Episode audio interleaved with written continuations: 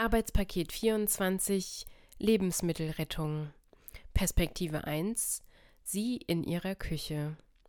Sie hat extra die Portion Nudeln, die sie nicht mehr geschafft hat, in Tupperware im Kühlschrank verpackt. Meistens bietet sie zu viel gekauftes Essen ihren Mitbewohnern an, wenn sie zum Beispiel wegfährt. Sie kocht gerne mit ihnen zusammen und meistens findet sich dann immer jemand, der auch den letzten Rest des Essens verschlingt. Wenn doch mal größere Portionen übrig bleiben, wird das Ganze einfach eingefroren. Falls mal keiner Zeit hat einzukaufen, ist das immer die Rettung des Abends. Von zwei Mitbewohnern sieht sie im Müll allerdings auch Berge von gekochtem Essen, das sie einfach als zu große Portionen zubereitet haben oder das ihnen nicht geschmeckt hat.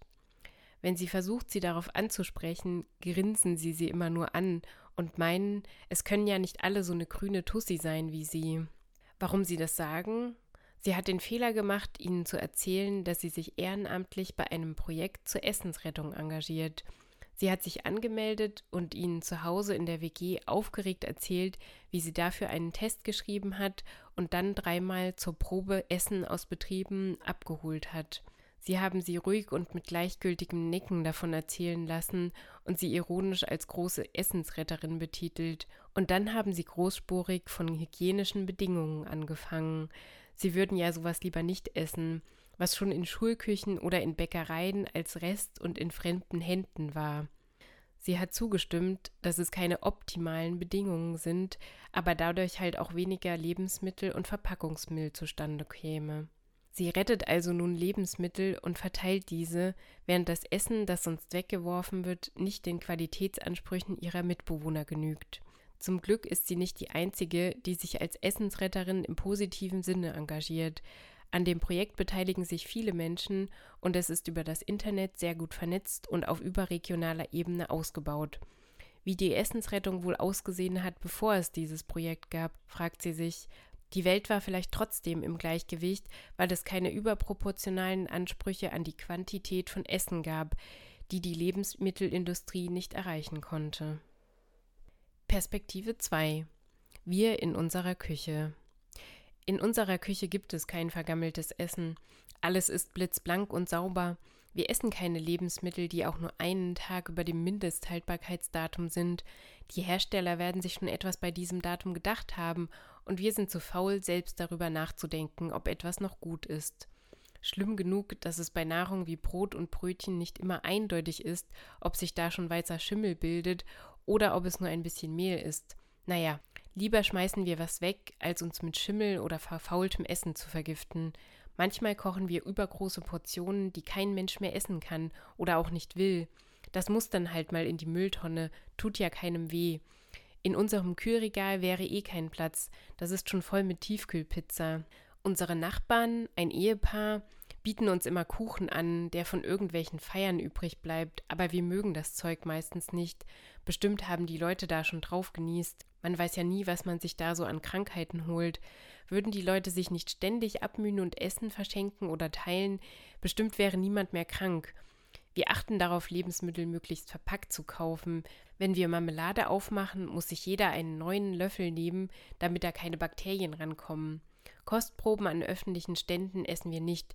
Da könnten doch hundert Menschen vor uns dran gewesen sein und wer weiß, wie lange das Zeug dort schon offen liegt.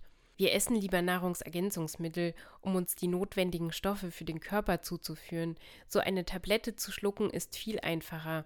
Ansonsten müsste man sich ja viel zu viele Gedanken um gesundes Essen machen. So wie diese Verwandte von uns, die will immer zu Rezepte austauschen, diese Verrückte die spielt sich auch immer auf, weil sie bei so einem Projekt mitmacht, wo Essen vorm Wegwerfen gerettet wird. Als ob das schlimm wäre, wenn solche Massenessen aus Schulen und Betrieben ihre Reste wegwerfen. Wir leben nun mal in einer Überflussgesellschaft. Ist doch besser so als andersrum. Muss ja keiner hungern in unserem Land und das Essen noch abholen, was in den Küchen der Kindergärten so übrig geblieben ist. Ist bestimmt total eklig. Die macht das bestimmt wegen des Geldes, weil sie da selbst was abgreifen kann. Naja, Manchmal wird das Zeug auch öffentlich verteilt, aber nicht mal an Bedürftige, sondern jeder, der es will. Das ist doch eigentlich das Ungerechte. Bei so einer Veranstaltung machen wir nicht mit. Jeder Gutverdienende könnte sich da Essen holen. Wir kaufen unsere Lebensmittel wenigstens selbst von unserem sauer verdienten Geld und nehmen denen, die es wirklich bräuchten, nicht noch was weg. Perspektive 1. Sie in der öffentlichen Essensversorgung. Sie ist im Supermarkt und sucht regionale Produkte, die möglichst ohne Plastik verpackt wurden. Viele Leute denken immer, sie wolle dadurch Geld sparen, weil regionales billiger ist, aber sie macht es, weil es besser für die Umwelt ist. Die Transportwege und die Handelsabwicklung schaden der Umwelt auf jeden Fall. Blöd nur, dass es inzwischen mehr importierte als regionale Nahrungsmittel gibt. Wenn jeder mehr Zeit hätte, zum Wochenmärkten zu gehen oder kleine Obst- und Gemüsehändler aufzusuchen, wären viele Probleme der Lebensmittelverschwendung gelöst. Allerdings kann die heutige Arbeitswelt damit nicht mithalten. Viele Menschen sind auf Kantinenessen angewiesen oder gehen in ihrer Mittagspause sogar in Restaurants, wenn sie genug Geld und Zeit zur Verfügung haben.